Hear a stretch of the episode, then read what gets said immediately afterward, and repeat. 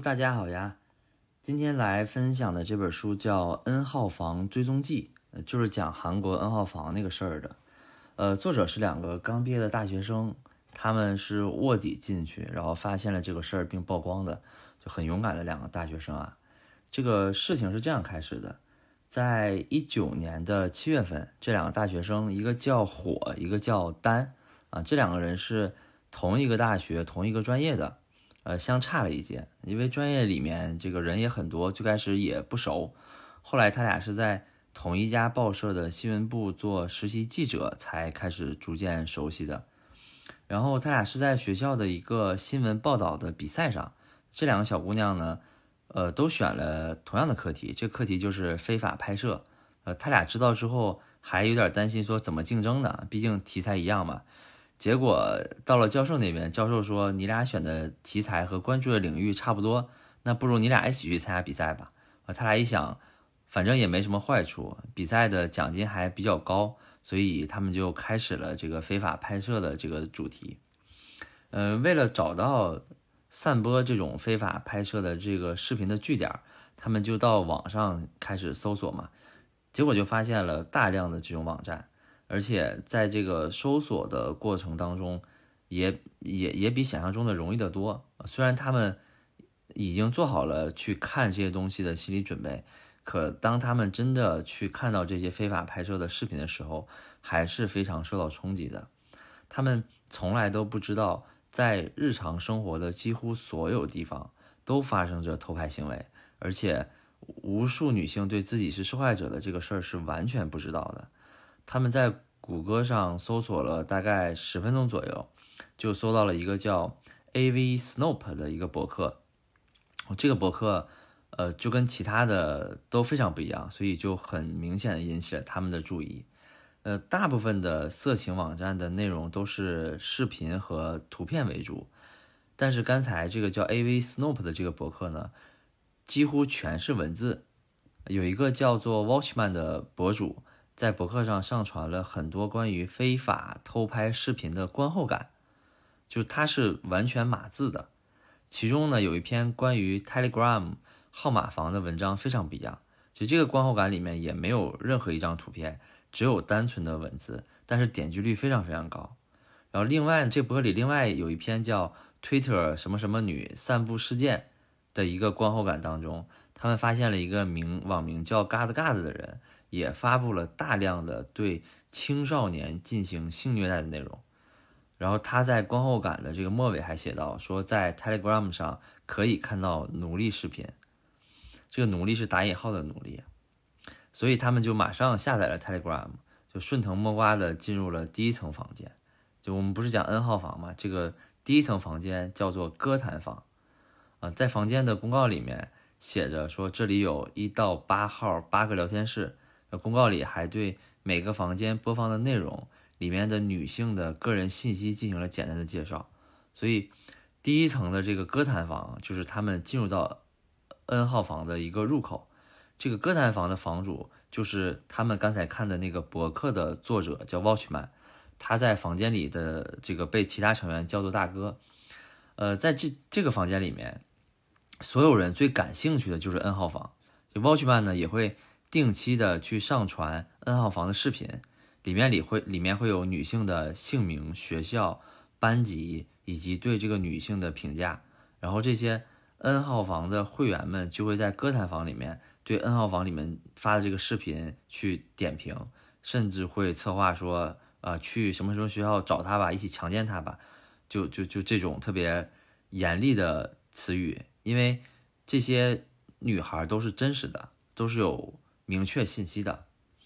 呃，但是呢，在歌坛房里面并不容易说直接能够进到 N 号房，想去 N 号房呢，还要再往下下一层，进入第二层。歌坛房是第一层嘛，再往下叫做衍生房。这个衍生房呢，它是不定时发布的，它是一个链接。等就这两个女孩开始调查之后呢，他们在一天时间内就发现了大概二十多个衍生房。这个衍生房里面不但有。各类的各国的这种色情片，还有国内的，就韩国的国内的非法拍摄的视频，还有儿童的性剥削视频，还有一些他们觉得都无法分类的特别极端的残忍的影片，在衍生房里面，只要你跟聊天室里面的其他人分享一些这些限制级的照片或视频，就能够很快的融入他们。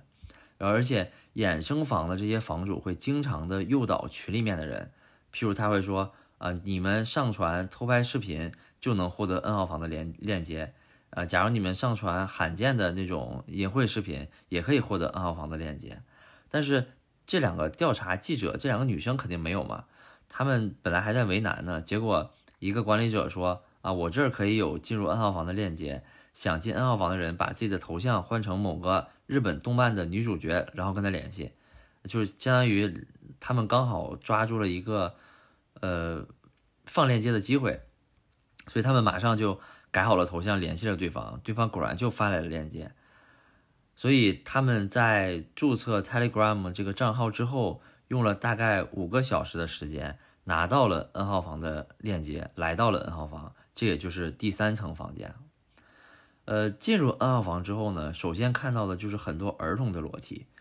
这些孩子就是歌坛房和衍生房的这些成员中口中的奴隶。就这些孩子看起来大部分都是小学生和初中生，呃，视频里面孩子会使用一些工具自卫，有的身体上还会用刀刻有奴隶的字样。一些孩子赤裸的身体在公共的洗手间或者野外活动。呃，虽然这个这两个女孩最初的目的是为了进行调查报道，是为了参加比赛，但是现在他们看到了这些内容，就无法做到坐视不管了。这显然不是调查能够解决的问题了，所以就必须要马上报警。呃，第二天呢，他们就来到警察局，这个警察他叫警察厅本厅的网络安全局，然后他们就跟警察说，说看到有数十名儿童青少年被当做这个性剥削的性剥削的人被拍摄视频，这些视频在 Telegram 上传播。然后警察说，这种报案很多，之前也有可能有人报过案了，你们两个人是当事人吗？然后这两个人说：“那不是我们，不是受害者。”警察说：“那不行，如果不是受害者本人，是很难受理的。”他们就非常生气，但是也没有办法，所以他们马上就跑到附近的另外一个警察局。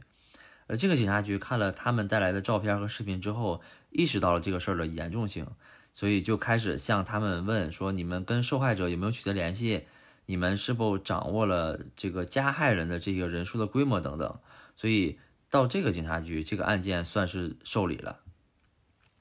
呃，这两个女孩最开始呢是想弄清楚这个 Watchman 的身份，因为他控制着第一层房间的入口。就如果能够找到这个 Watchman，就能阻止更多的人通过歌坛房一步步到 N 号房。但是呢，这个事儿一直没有什么突破口。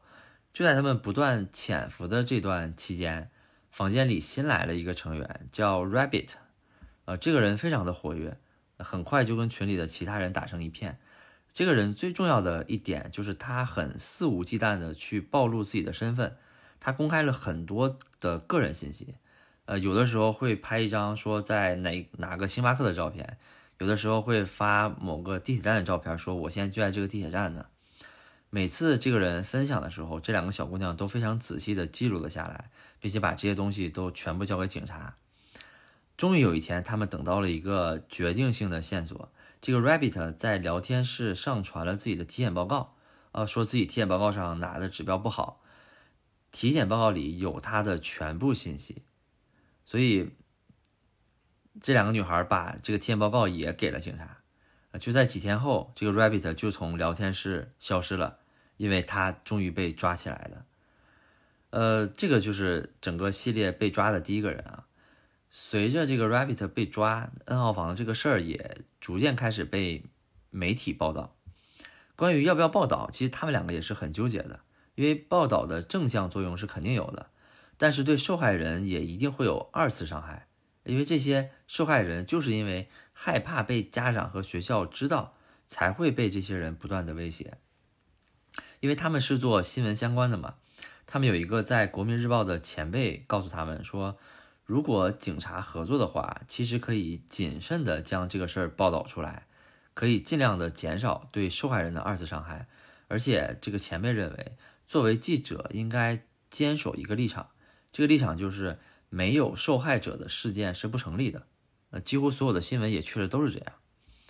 呃，当他们报道被当登出来当天，这个 Watchman 就在聊天室说：“啊，有人报道 Telegram 的事儿了。”同时还发了一张截图，这个截图就是他们报道的截图。呃，这两个女生就非常的害怕，因为报道上有这两个女生的真实的姓名。呃，就这样又过了几天啊，突然有一天，Watchman 没有在群里发早上早上好，就以往每天早上这个 Watchman 都会在同一时间发一句早上好，而且他曾经说过，如果有一天我早上没有出来说早上好，那他就是被警察抓住了。所以这两个女生一看他没有发，马上就去问警察说 Watchman 有没有被抓，警察说还没有，因为这两个女生是还是没有掌握 Watchman 的真实信息嘛。呃，第二天呢，Watchman 还是没有发早上好。等到第三天的时候，警察给这两个女生打电话了，说 Watchman 被抓了。所以这个是他们接电话的时候是在图书馆，但他们已经就非常兴奋的手舞足蹈了。呃，这个时候呢是大概十月初的时候，他们是七月份开始做嘛，所以他们卧底大概三个月左右。随着新闻不断的报道，随着 Watchman 被抓，这个 N 号房就开始有点过气了。但是群里面的那些人并没有停下来，就他们开始寻找新的目标，开始对熟人进行凌辱，呃，就是有人上传熟熟人的认识人的照片，然后再有人呢 PS 换脸，就换到其他的裸照上面，然后这些人再根据换脸完的裸照进行低俗的评论，就类似于口嗨吧，就真是就好好，这是一帮变态啊！到这个阶段呢，这两个小姑娘就就想去找受害人。就想让受害人去报警，去抓这些上传图片的人。然后这个时候呢，他们就找到了其中有一个受害人，我们就叫他 A 吧。啊，这个 A 呢，已经有几百张照片被上传到这个聊天室，被 PS 过。然后这个聊天室的管理员说 A 是自己的朋友，而他就非常随意的散布 A 的照片以及 A 的真实的个人信息。这两个女生好不容易。通过各种渠道找到了这个 A，呃，也跟 A 说明了这个事情的经过，然后把合成照片也发给了 A，问他说原版照片是传到哪里的？A 就非常震惊，因为所有这些照片都是他传到 Instagram 上的，他的账号是非公开的，就只有互相 follow 的少数朋友才能看到，所以上传这个照片的肯定是肯定是他某个很熟悉的人了。然后他们就建议 A 去附近的警察局报警，A 就去了。但是果不其然，就是得到答复是，由于 Telegram 不配合调查，所以就无法签发拘捕令。就 Telegram 是一个国外的软件，相当于政府没有办法要求一个国外的软件去配合他去做这些事情。可能韩国的体制跟国内体制是不一样的，所以他们在没有他配合的情况下是无法拘捕那个人的。所以他们就接下来自己去破案。接下来呢，他们就让 A 分组发照片。就只允许为数不多的几个人看，结果 A 发完之后两个小时，这个照片又被传到那个房间了。接着 A 呢就重新再分组，不断的缩小范围，不断的缩小范围，不断的尝试，最终就锁定了那个人。等锁定人锁定这个人之后，他们就又去报案了。啊，这个时候呢，A A 就也不信任原来那个那个警察局了，然后这两个小姑娘就说你要去我们之前报警的那个警察局，所以 A 呢就去了他们之前那个警察局。跟警察讲了这些来龙去脉之后，然后当然警察也说说原则上报警应该采取就近原则，但是呢，由于网络中发生的事情，根据受害者的意愿，就是也可以接受不受管辖地的限制，所以这个警察局又受理了这个案件。那么传 A 照片的人是谁呢？是 A 的一个中学同学，因为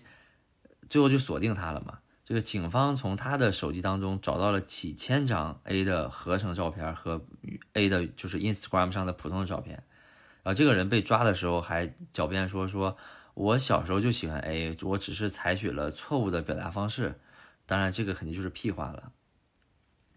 在 P 图的这个事儿也逐步开始被抓之后，这个 N 号房就开始孵化第二个 N 号房，一个叫做萝莉队长泰范的人。他在招募第二个 N N 号房的开发者，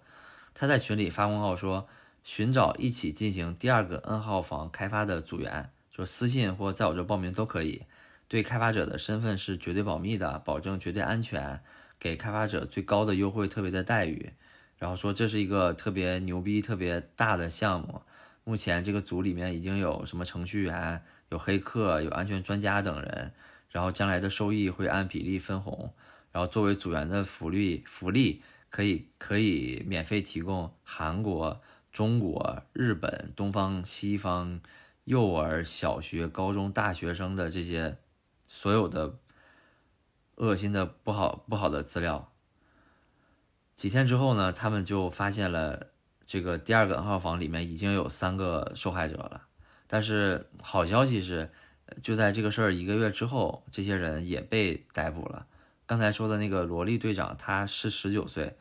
呃，根据少年法，呃，被判处了五到十年的有期徒刑。然后还有其他刚才说的他组里面那些人，基本也都是十七到二十岁左右，也都被判了五到十年左右。呃，这个事情到了第到了十二月份的时候，就这个他们每天进入这两个女生每天进入 Telegram 聊天，就感觉会有压力了，因为时间有点长了。呃，他们不断的帮助警察调查取证，不断的向媒体提供情报。他们，嗯，感觉该做的都做了，然后感受是整个韩国的社会还没有引起特别大的反应，就会有一种很强的无力感。而且他们又是学生，还要准备期末考试，还要去准备就业，所以调查取证的时间也比原来少了。呃，就在他们这个内心的火花逐渐熄灭的时候，那个国民日报的前辈又联系了他们。他这个前辈建议他们以追踪团火花的身份去把追踪 N 号房的这个过程写成报道。然后他们想了想，也也也挺好，所以他们也这么做了，就开始写报道。但写完之后却一直没能发表出来，原因是在那个时候，新冠出现了，在韩国韩国一般性的话题。都要为新冠的这些话题让路，所以他的报道就只能延迟发，拿不到版面，所以就只能等啊等，等到在二零年三月份的时候，国民日报才终于报道了 N 号房追踪记。呃，在报道之前的一个月前一个月，就二零二零年的二月份，就韩国国会的留言板上上传了关于解决 Telegram 中发生数码性剥削犯罪的请愿。这个就类似于那种网上的那种签字的请愿，呃，这这个二月份发起之后，同意的人数就迅速的突破了十万，达到了国会必须参与受理并对请愿内容进行审查的最低人数的限制。呃，国会呢也确实受理了这个事情，在二零二零年五月，也就是三个月之后，国会通过了一个叫 Telegram N 号房事件防治法，呃，这里面就包括了几个法案的修改。包括关于性暴力犯罪处罚的特例法修订案，包括刑法修正修正案，包括关于限制犯罪收益隐匿的规定及处罚的法律修正案等等。在之前韩国的法律当中，仅仅是对发布、销售、租赁和提供非法的性影像的行为进行处罚。新的修正案通过之后呢，对于持有非法性影像的人也会进行处罚。就原来你只是传播，是传播和制作是违法的，现在是只要你存储，你有你也是违法的。呃，还新设了一些条款，例如说，利用可能引起性羞耻心的性影像去威胁他人的犯罪会加以惩罚，拍摄并威胁他人的人将会被处以一年以上有期徒刑，而且存在强迫行为的将会处以三年以上的有期徒刑。呃，韩国刑法当中对。拥有自我决定权的年龄定为十三周岁，就韩国普遍认为十三岁以下的少年是不能行使性自主权的，十三岁以上就可以了。这次的刑法修正案当中，就将未成年这个性自主决定权从十三岁提高到了十六岁，就扩大了保护范围。也就是说，原来呃，也就是说现在这个与十六岁以下的未成年发生性关系就视为强奸，之前是十三岁。修正案还规定呢，像计划实施强奸罪者将以预备阴谋罪被处以三年以上有期徒刑。同时，不仅是针对儿童和青少年的性暴力犯罪，单纯的性犯罪者也会成为身份公开对象。因为在韩国，所有性犯罪的人，他们的个人信息是要被公之于众的，是会被扣这个电子脚铐，而且他们是不能去有小孩、有青少年的这些场所的。OK，到了三月份的时候，就 N 号房的主要的运营负责人叫周周呃赵周斌，嗯，就外号叫博士，他就被捕了，他的个人信息也被公开了。呃，在这之后呢，Telegram 用户就开始大范围的注销。呃，之后的几个月呢，这个调查机关开始全力的出击，就开始收网了。到四月份的时候，又抓捕了十个 N 号房的运营者。到了五月份的时候，N 号房的创始人 God God，呃，被逮捕。他是个二十四岁的一个男性。呃，到此呢，N 号房算是彻底的被消灭了。呃，这个案子在去年的十一月才最后的判完。呃，这个负责运营的博士是被一审是被判了四十五年，二审改判四十二年，终审被判了十五年。那个创始人 God g 是被判了三十四年。所以。这本书大概是讲了整个这个事情的文字版吧，所以看完之后还是比较震撼的，尤其被这两个伟大的女生的这些所作所为所震撼吧。很难想象她们还是学生的心态去做这个事情，而且在这个过程当中，呃，他们遇到了非常大的阻力，他们的个人信息被公开，然后帮他们报道的这些报社的人，他们的信息也会被这些 N 号房的人公开。被网暴，然后家里的这些人被威胁等等，所以他们也承受了非常大的压力。嗯，但是也是因为有他们，才会在一年时间内就摧毁了这个反人性的组织，所以他们还是做了非常非常大的努力，包括整个韩国政府。嗯，就我们中性的看啊，我觉得我看到几个比较好的点，譬如说。他们二月份的时候，总统是关注到了这个事儿，五月份就通过了刚才说那几个法律的修改，其实只有三个月的时间。嗯，然后呃，一些受害者他们的身份证号，政府是帮他们做了变更，就防止他们二次受到伤害嘛。所以这些也可以当做是政府比较好的地方吧。所以。只能说希望这个世界的变态少一点，希望每个人都能离这种不幸的事情远一点。然后再一个就是，呃，书里没有写，但是我也查了一些资料，说为什么会有这么多的青少年会被他们剥削。呃，其实大部分都是因为最开始他们以一个，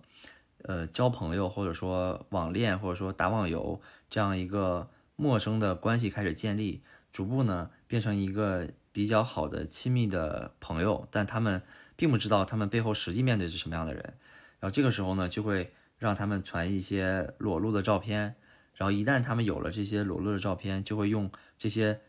东西去威胁他做更多的事情。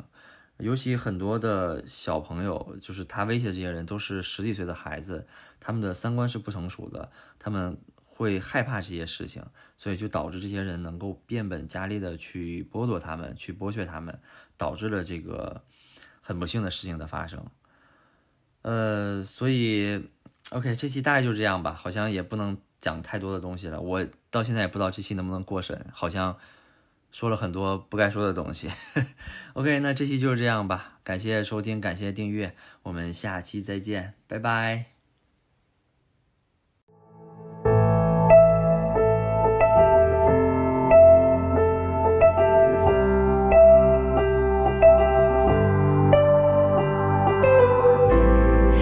I'm walking uphill, both ways it hurts. I'll bury my heart here in this dirt. I hope it's a seed, I hope it works. I need to grow here, I could be closer to light, closer to me. I don't have to do this perfectly. Yeah, rain it